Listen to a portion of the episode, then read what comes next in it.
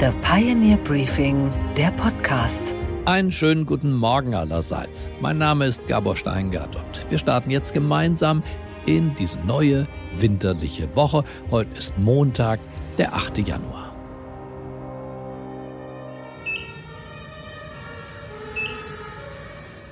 Das medizinische Wörterbuch der Allergien und der Intoleranzen ist nach dem Dreikönigstreffen der FDP um eine moderne Unverträglichkeit reicher. Denn neben die Laktose, Fructose und Glutenintoleranz wird nun künftig auch die Abstiegsintoleranz treten. Der erste Patient dieses neuen Leidens, der Abstiegsintoleranz, ist Christian Lindner. Der beschreibt das Krankheitsbild folgendermaßen. Es geben Unternehmerkreisen eine Lust am Untergang. Und genau diese Lust am Untergang löst bei ihm diese neue Unverträglichkeit aus. Da titelt eine Zeitung Deutschland im Niedergang. Alle gehen mit. Vom Krankenmann Europas äh, ist die Rede. Mir wird zugeraunt, äh, Familienunternehmer bereiteten im großen Stil den Wegzug aus Deutschland vor. Von Deindustrialisierung ist die Rede. Ich bin offen. Ich kann es kaum mehr ertragen. Da möchte man doch fragen, was ist los mit Christian Lindner? Er fühlt sich ja offenbar in seiner Haut auch nicht ganz wohl an diesem Tag. Die Abstiegsallergie geht ganz offenbar mit einem leichten Fieberschub einher. Ich stehe ja heute mit etwas Fieber, machen Sie sich keine Sorgen. Aber was hilft da? Diese Abstiegsunverträglichkeit lässt sich doch behandeln, am besten durch Fakten. Vielleicht ist das Problem ja auch gar nicht das Ertragen, sondern das Verstehen. Weshalb an dieser Stelle David Ricardo zur Krankheitslektüre empfohlen sein soll.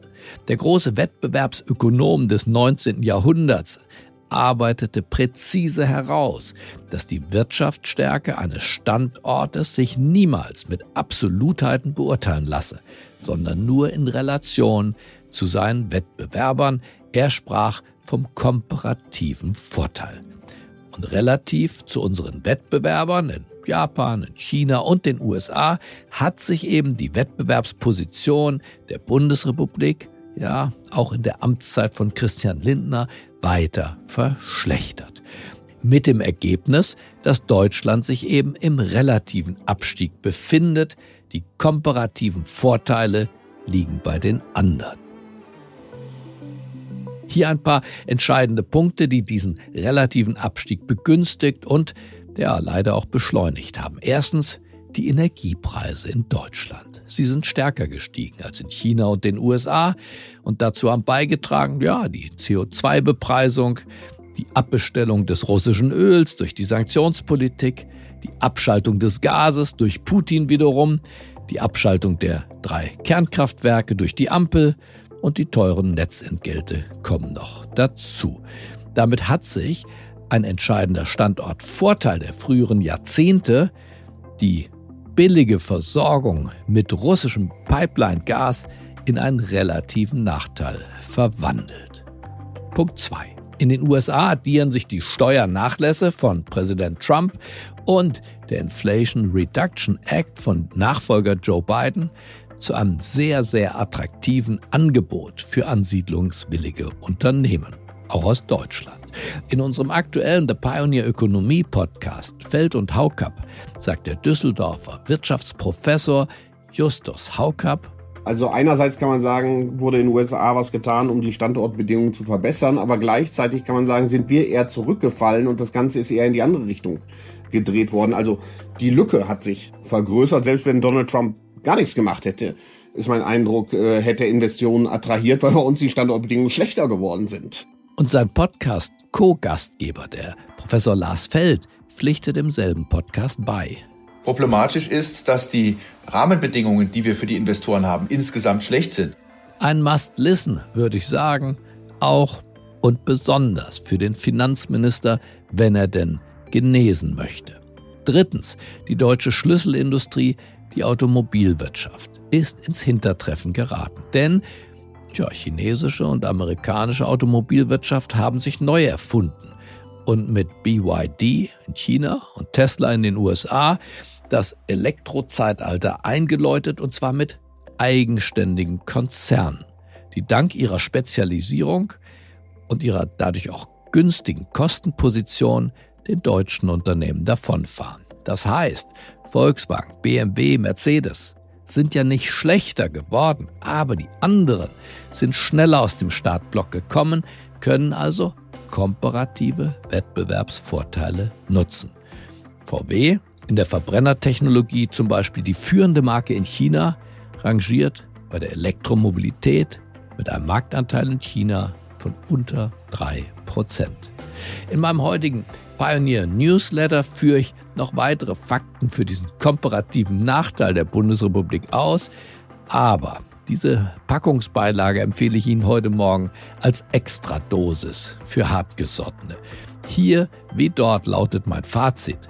Wenn man diesen relativen Abstieg Deutschlands nicht mehr ertragen kann, ja dann sollte man ihn doch bekämpfen.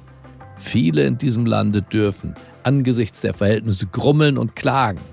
Aber der Bundesfinanzminister doch besser nicht. Christian Lindner, das will ich doch nur sagen, ist der, auf den er gewartet hat. Die für ihn günstige Diagnose lautet doch, seine Abstiegsallergie ist heilbar.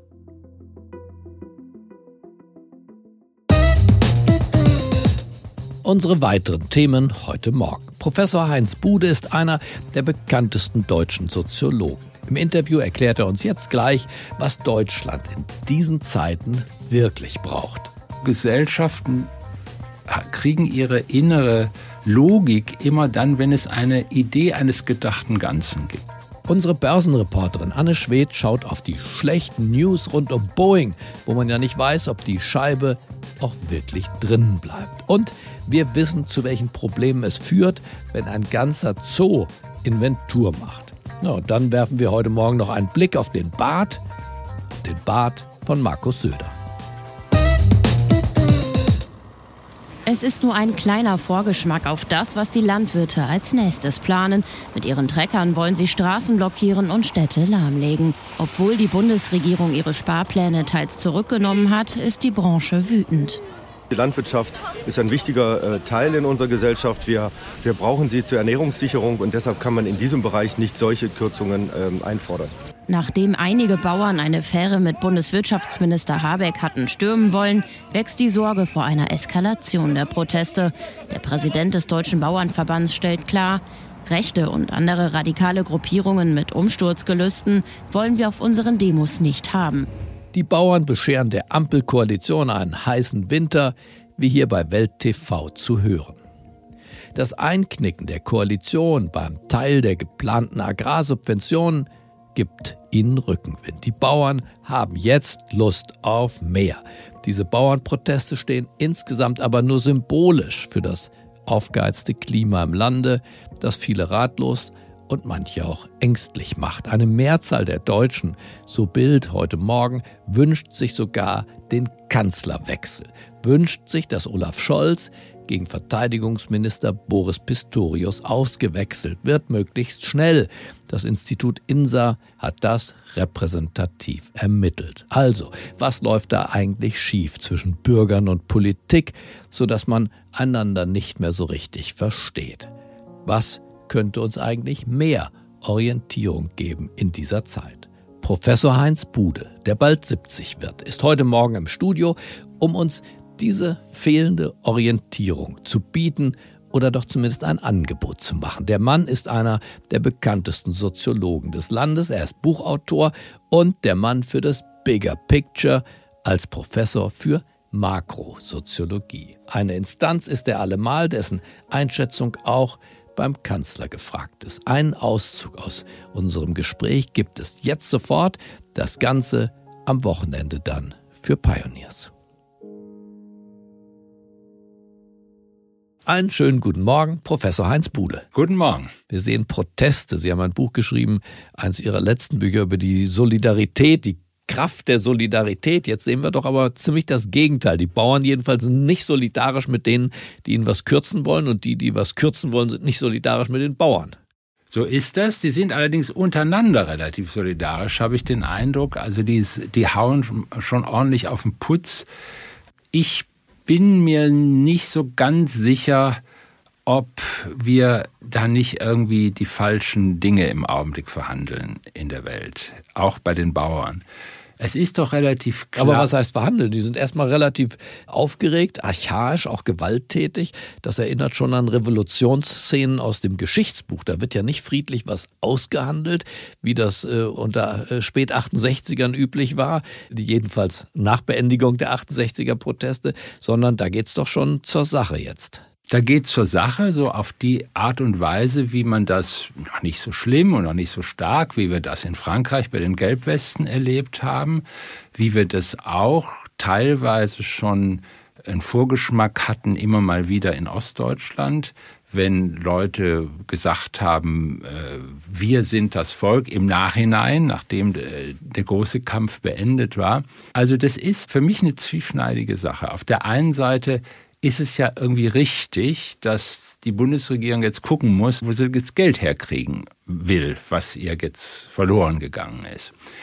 Und es wird überall äh, darüber geredet, ja, jetzt brauchen wir noch einen Wumms für das, einen Wumms für Bildung, nachdem wir einen Wumms für die Militär und noch einen Wumms für äh, Nachfrage, also einen abstrakten Wumms. Und ich glaube, jetzt ist es mit der Wumserei ja mal vorbei. Und deswegen greift man den Bauern, ich meine, Bislang ja Bauer und Arbeiter waren ja für die klassische Linke eigentlich, ich sag mal, das, das Objekt der Revolution. Und man sieht ja auch, der Bauer trägt in sich den Keim von Aufruhr. Ist es richtig und vielleicht anders gefragt politisch unklug, nicht das Geld bei Intel äh, zu nehmen, 10 Milliarden Subventionen für einen US-Hersteller, der hochprofitabel ist, und das bei den revolutionär gestimmten Bauern zu holen?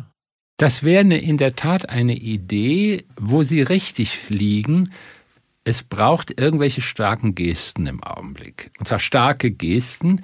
Das hat Gerhard Schröder in seiner besten Zeit immer gewusst. Der hat das in der Nase gehabt, weil man starke Gesten machen muss, auch wenn sie vielleicht gar nicht so sinnvoll waren teilweise. Ich glaube, wir brauchen jetzt sowas.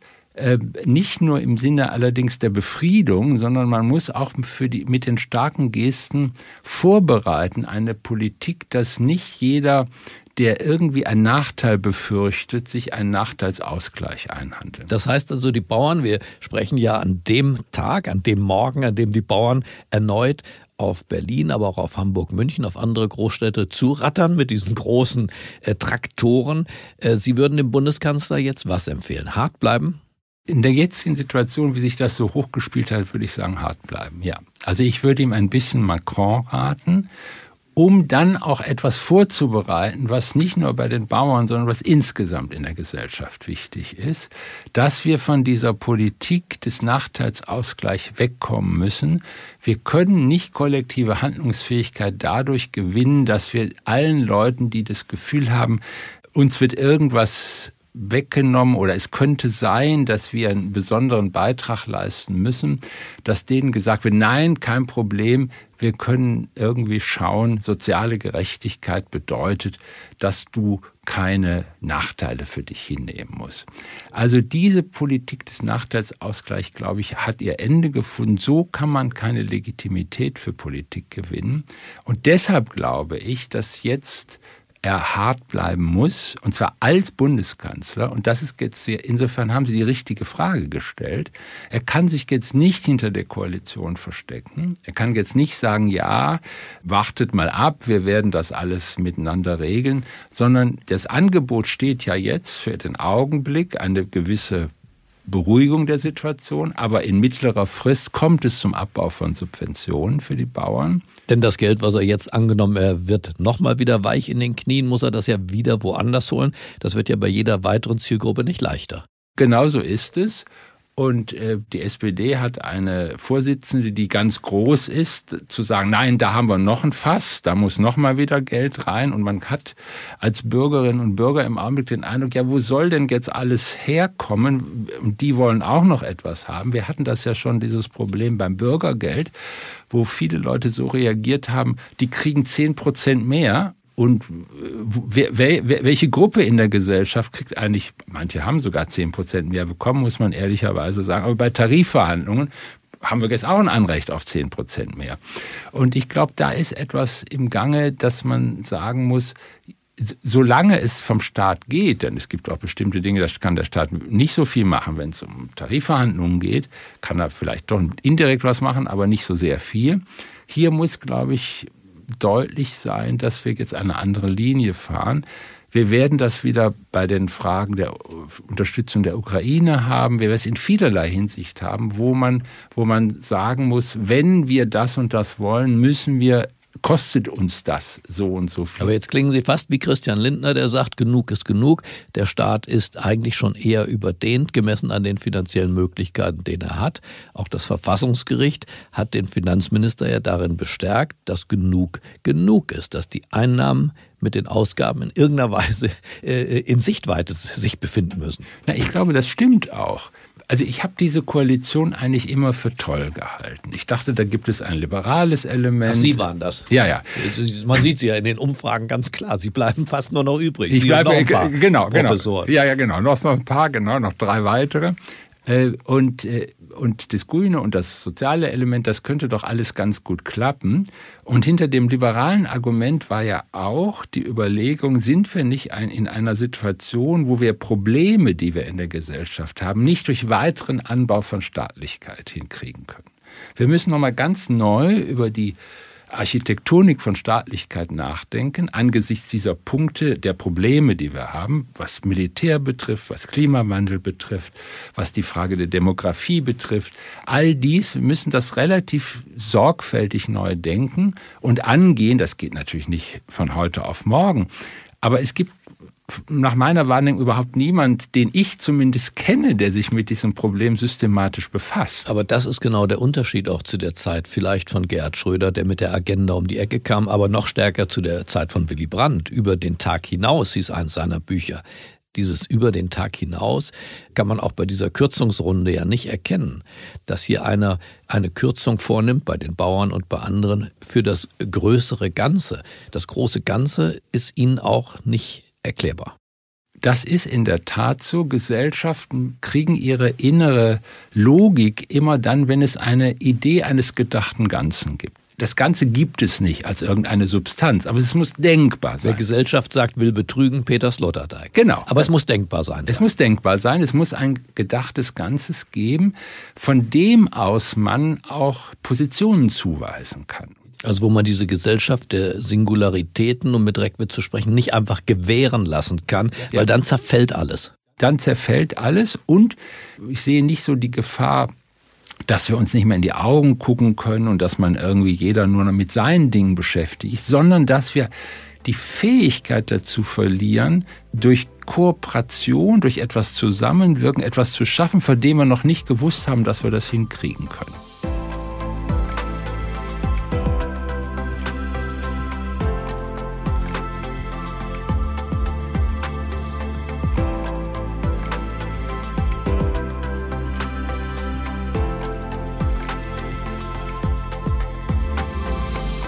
Ohne Symbole, glaube ich, Herr Bude, ist es noch nie gegangen. Willy Brandt hat nicht die Schuld des Zweiten Weltkrieges äh, abtragen können, aber er hat eine Geste gemacht im Warschauer Ghetto.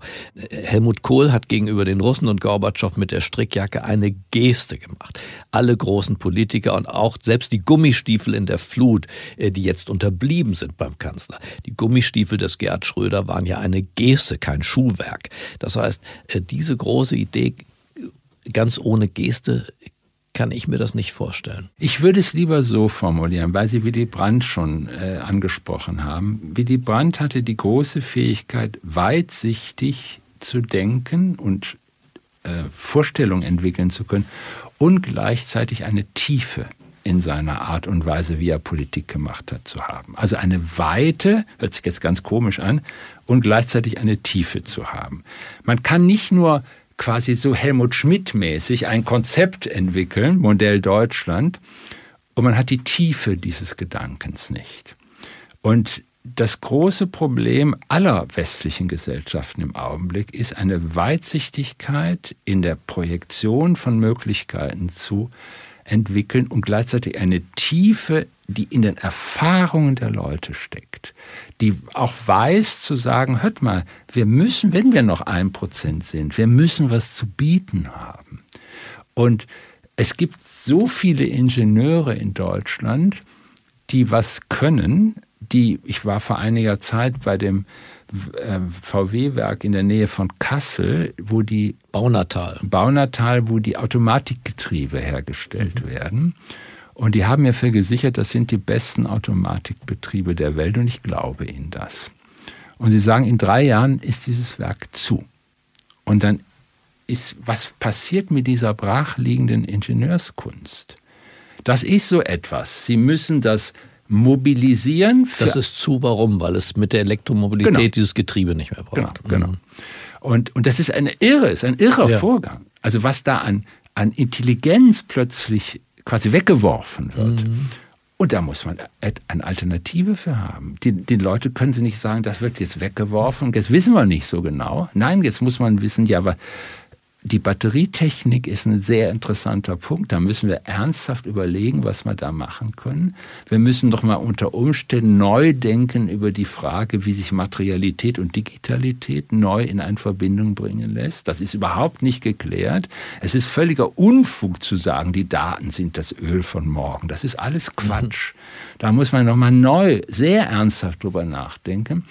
Und über dieses ernsthafte Nachdenken, das immer auch durch die Mobilisierung von einzelner Intelligenz geht, das Große, was Europa in die Waagschale zu werfen hat, ist das Rätsel des Ichs. So. Das Rätsel des Ichs. Ja, dass es Leute gibt, die aus ihrem Ich heraus Energien entwickeln können, wo man es nie gedacht hätte, Gedanken entwickeln können. Jetzt sind Sie bei den Geistesriesen, der Aufklärer von Goethe bis Kant. Ja, ich bin, es geht nicht um Aufklärung dabei. Es geht das gar Rätsel des Ichs. Es geht um diese Rätselhaftigkeit dieses Ichs, das nicht durch irgendein Kollektiv abgelöst werden kann, nicht durch irgendeine Art von allgemeiner Angstprojektion zu lösen ist, sondern das ist die Kraft, die wir haben, dass das daraus etwas entstehen kann. Also aus dem Rätsel entsteht eine Kraft. Aus dem Rätsel entsteht eine Kraft. Es ist nämlich deshalb ein Rätsel. Wir sind für uns selber ja als ich immer ein Rätsel. Wir wissen ja selber nicht, so was das. wir können. Und sind auch überrascht, was wir in jeder Hinsicht, in politischer Hinsicht, in erotischer Hinsicht, in, in der Arbeit, in der Arbeit, wir sind doch immer wieder über, bis ins hohe Alter, was man alles noch so zustande kriegt. Und das ist eigentlich das, was ich da, da glaube ich dran. Nochmal Willy Brandt, der hat ja immer an die Deutschen geglaubt, obwohl er sozusagen gewusst hat, was es für schäbige, wie viel mhm. schäbige und mörderische Deutschen es gab. Das war eben im Fleisch- und Blutübergang. Mhm. Aber trotzdem an die Deutschen geglaubt. Und das gilt auch für Politiker und das gilt auch, das sollte man auch dem Bundeskanzler sagen, man muss schon die Leute mögen, die man regiert. Danach kann nichts mehr kommen, Herr Bude. Vielen Dank. Man muss die Leute mögen, die man regiert. Vielen Dank für das Gespräch. Ich danke Ihnen. Was Professor Heinz Bude von Symbolpolitik hält, die Krux mit dem erhöhten Bürgergeld und die verloren gegangene diffuse Legitimität von Gesellschaft, das alles am Samstag auf thepioneer.de. Ich bedanke mich, dass Sie dabei sind und ich glaube, Sie werden es nicht bereuen. Und was, Gabor, ist eigentlich heute in der Hauptstadt los? Na, da steckt die FDP in einem veritablen Stimmungs- und auch Umfragetief. Die Marktforscher sehen nur noch knapp 5 Prozent, manche 6 Prozent. Beim traditionellen Dreikönigstreffen war mein Kollege Christian Schlesiger vor Ort dabei und jetzt ist er hier bei uns im Studio. Einen schönen guten Morgen, Christian. Guten Morgen, Gabor. Christian, sag uns, wie war er? Hat Christian Lindner das Auditorium, das ja seine Anhänger, seine Funktionäre, seine Mitglieder waren, begeistern können? Ja, Gabor, ganz ehrlich, nein. Er war solide, aber mir fehlten sprachliche Raffinesse. Es gab keine Sprachbilder, auch keine Punchline. Wer Christian Lindner kennt, der weiß ja, dass er eigentlich ein ganz großer Redner ist. Am Samstag ist der Funke aber nicht so recht auf das Publikum übergesprungen. Vor Christian Lindner hat Marie-Agnes Strack-Zimmermann geredet. Die ist ja Spitzenkandidatin der FDP für die Europawahl. Ja, und wenn man ehrlich ist, die Düsseldorferin hat das Auditorium deutlich mehr begeistert. Und dann nehmen wir mal Ungarn. Wie wichtig war Ungarn, als die Mauer fiel? Und was ist politisch aus diesem Land geworden? Meine Damen und Herren, Europa will der Ukraine helfen und Viktor Orban sagt, nö. Und dafür kriegt er 10 Milliarden Euro, damit er für fünf Minuten aufs Klo geht. Meine Damen und Herren. Wo sind wir hier eigentlich? Aber was denkst du, Christian? Was sind die Gründe dafür, dass Christian Lindner seine eigenen Leute nicht hat überzeugen können? Ja, das hatte im Wesentlichen zwei Gründe. Erstens, Christian Lindner hatte leichtes Fieber. Das hat er gleich am Anfang seiner Rede gesagt. Und ja, jeder weiß, wenn man Fieber hat, dann kann man eigentlich keine Höchstleistung bringen. Das war ein Handicap. Es gibt aber eben auch noch ein zweitens. Der FDP fehlt gerade die ganz große Erzählung. Lindner verteidigt sich und die Liberalen nur noch. Er reagiert, naja, auf den Krieg der Ukraine. Er reagiert auf die Gesetzesinitiativen der Grünen, Stichwort Heizungsgesetz. Unterm Strich viel Abwehr, kein Angriff. Und die Schuldenbremse ist die denn? Ja, die ist das große Thema der Liberalen. Aber ganz ehrlich, die zieht ja nicht richtig, nicht mal in den eigenen Reihen. Der Begriff ist sperrig und ja, Sparsamkeit ist nun mal nicht sexy. Ja, vielen Dank, Christian, für deine Einschätzung am frühen Morgen. Gerne, Gabor. Und damit schalten wir nach Bayern zur CSU-Bundestagsfraktion in Seon.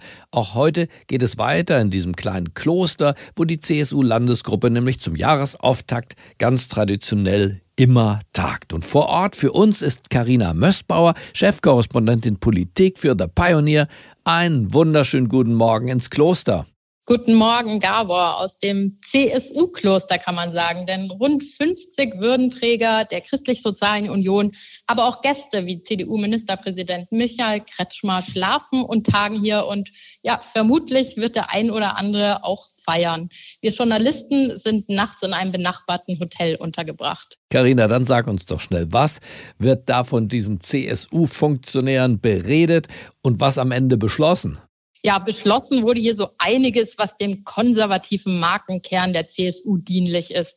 Von der Streichliste von zehn Ampelprojekten, zum Beispiel der Kindergrundsicherung, bis zu knallhart Sanktionen beim Bürgergeld. Wer zumutbare Arbeit ablehnt, soll künftig auf Leistungen komplett und unbefristet verzichten müssen. Für ukrainische Flüchtlinge soll sogar gelten Arbeit oder Rückkehr in sichere Gebiete in die Westukraine. Die CSU hat außerdem den Dreiklang aus Wehrpflicht, Atomkraft und restriktiver Flüchtlingspolitik, Stichwort Asylverfahren in Drittstaaten, für sich wiederentdeckt. Was du da beschreibst, Karina, klingt aber, ich fasse das für mich zusammen, nach Abkehr von der Politik unter Merkel, weniger Willkommenskultur, mehr Härte zeigen, richtig?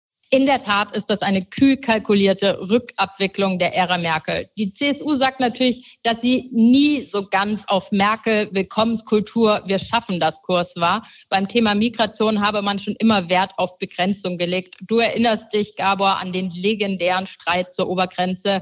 Also harte Abkehr, ja, die aber nicht so aussehen soll. Am Denkmal Merkel will man offiziell natürlich nicht kratzen.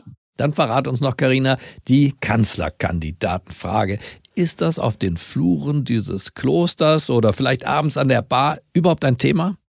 Aber du musst wissen, die K-Frage ist immer und überall ein Thema bei der Union. Sie verfolgt wirklich beide Unionsparteien hier wie ein kleines Schlossgespenst in den letzten Winkel des Klosters.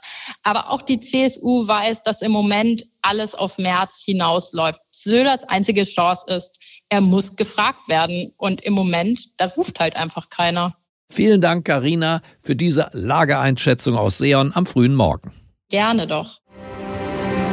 Und was ist heute an den Finanzmärkten los? Da schaut die ganze Welt auf die Wall Street und dort insbesondere auf zwei Aktien. Anne Schwed in New York klärt uns jetzt auf. Einen schönen guten Morgen, Anne. Guten Morgen, Gabor. Anne, sag uns, Boeing ist in Turbulenzen. Der Konzern sorgt für negative Schlagzeilen. Da fliegen ja offenbar die Fenster aus den Flugzeugen. Also was ist da genau los mit diesen Boeing-Maschinen und was sagen die Anleger dazu? Ja, also was los ist, am Freitag gab es einen Zwischenfall bei einer Maschine des Typs Boeing 737-9 MAX der Airline Alaska Airlines. Das Flugzeug war auf dem Weg von Oregon nach Kalifornien und kurz nach dem Start löste sich ein Kabinenteil samt Fenster vom Flieger ab. Es habe einen Knall gegeben und dann kam noch Luft durch das Loch rein. Das Flugzeug drehte daraufhin um und wurde notgelandet. Die 171 Passagiere und Crewmitglieder kamen mit einem Schrecken davon, aber das hätte auch böse enden können. Auf dem Sitz genau an dem Fenster saß nämlich niemand und die Person auf dem Mittelsitz hat nur Prellungen erlitten. Die amerikanische Flugaufsichtsbehörde ordnete am Wochenende deshalb jetzt an, dass mehr als 170 dieser Maschinen am Boden bleiben müssen, bis intensive Inspektionen abgeschlossen seien. Die Anleger konnten noch nicht wirklich reagieren, aber vorbörslich tradeten die Aktien von Boeing, Alaska Airlines und auch von weiteren Airlines wie United im Minus. Wahnsinn, Anne. Aber lass uns noch sprechen über Tesla.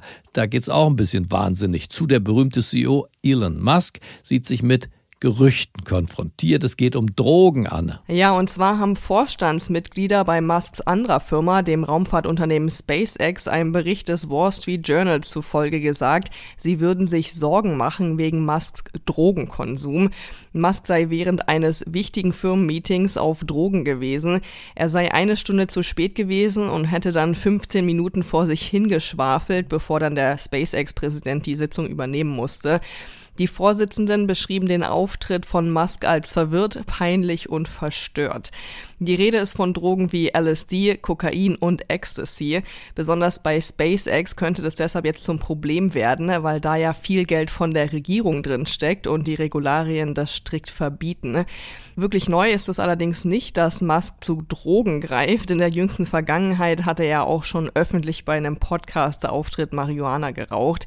Und nicht nur bei SpaceX, auch natürlich bei Tesla macht sich das Management Sorgen über Musks Drogenkonsum und es sorgt auch für für viel Frustration. In 2018, als Musk ja tweetete, dass er Tesla von der Börse nehmen könnte, war er Spekulationen zufolge auch auf Drogen. Also da muss Musk inzwischen echt aufpassen, dass er nicht über die Stränge schlägt. Die Tesla-Aktie lag am Sonntagabend vorbörslich leicht im Minus. Okay, Gabor, und was hat dich heute Morgen wirklich überrascht? dass der Londoner Zoo wohl der älteste wissenschaftliche Tierpark der Welt ist. Seit 1828 steht er am Rande des berühmten Regent Parks und hat in diesen vielen Jahren auch mehrere andere wichtige Titel gewonnen. Weltweit das erste Reptilienhaus, das erste öffentliche Aquarium, außerdem das erste Insektenhaus und nicht zuletzt den ersten öffentlichen Kinderzoo. Und für all das braucht man ja nicht nur Platz, sondern, tja, auch entsprechend viele Tiere. Davon gibt es im Londoner Zoo jede Menge. Genauer gesagt haben sie dort 300 Tierarten. Es gibt wirklich alles, vom Sumatra-Tiger bis zum Seychellen-Tausendfüßler. Für die Zoowärter heißt das, viel füttern, pflegen, aufpassen, dass nichts entfleucht, was da kreucht. Daher ist eine der wichtigsten Aufgaben im Jahr die Tierinventur. Es wird Kopf für Kopf, Flügel für Flügel, Flosse für Flosse gezählt. Alles vom Löwen bis zum Insekt wird aufgelistet und die Ergebnisse des Tierbestandes 23 liegen jetzt vor. Im Londoner Zoo gibt es 15.460 Tiere. 500 Tiere mehr als im Vorjahr. Kein Pildenknick in London. Die Leiterin der zoologischen Abteilung, Angela Ryan, erklärt im Interview mit AP den Sinn des Zählens so. We have critically endangered animals here. It's absolutely uh, vital that we are managing them, we're managing their health, that we're breeding them, we're breeding them well, and we're having healthy offspring that can breed on again. Im Londoner Zoo, sagt sie, gibt es viele gefährdete Tierarten und es sei ihre Pflicht, auf die Tiere und ihre Gesundheit gut aufzupassen. Denn wenn es mehr Tiere gibt, dann muss auch mehr Futter bestellt werden. Also, der Gewinner dieser Zählung ist der Stellenplan des Zoos und die Futtermittelindustrie. Und was, Gabor, geht eigentlich gar nicht? Dass es bald den ersten bärtigen Game of Thrones Charakter als Ministerpräsidenten geben könnte. Ein Fan dieser Fantasy-Serie findet sich nämlich auch in München in der Staatskanzlei. Und bei mir ist es so, ich bin auch, habe die ganze Woche Game of Thrones wieder alle Folgen geguckt, bin großer Fan davon. Und die Männer alle diese schönen Bärte und so, Aha. ja. Gestern saß Markus Söder im Antenne Bayern Studio, wo er verraten hat, dass er sich eigentlich gerne ein Bart wachsen lassen würde. ja, außer nur, dass ich eigentlich gerne ein Bart tragen würde. Sie würden gerne einen Bart ich tragen? ich finde einen Bart gut. Hey, heute haben Sie einen. Naja, ein kleines Drei-Tage-Bärtchen ist da schon zu sehen. Aber Markus Söder wäre nicht Markus Söder, wenn er nicht einen richtigen Bart haben wollte. Allerdings sagte er, er sei in seinem Umfeld gewarnt worden, dass Bärte vielleicht nicht attraktiv seien und er solle das doch lieber unterlassen. Also, und was macht dann dieser schlaue Ministerpräsident? Er ruft lieber zu einer eigenen, für ihn exklusiv veranstalteten Meinungsumfrage im Radio auf. Vielleicht äh, können ja die Hörer sich mal melden und, und mir schreiben und sagen, ob sie einen Bart cool finden bei mir. You are so beautiful.